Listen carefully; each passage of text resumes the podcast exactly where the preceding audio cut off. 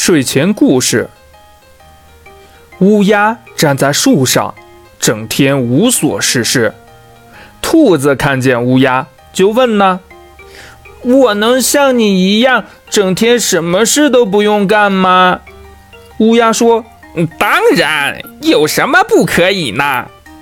于是，兔子在树下的空地上开始休息。忽然，一只狐狸出现了。他跳起来抓住兔子，把它吞了下去。如果自己想站着，什么事情也不用干，那就必须得站得非常高。只有站得高的人，才有绝对的话语权哦。千万不要乱学。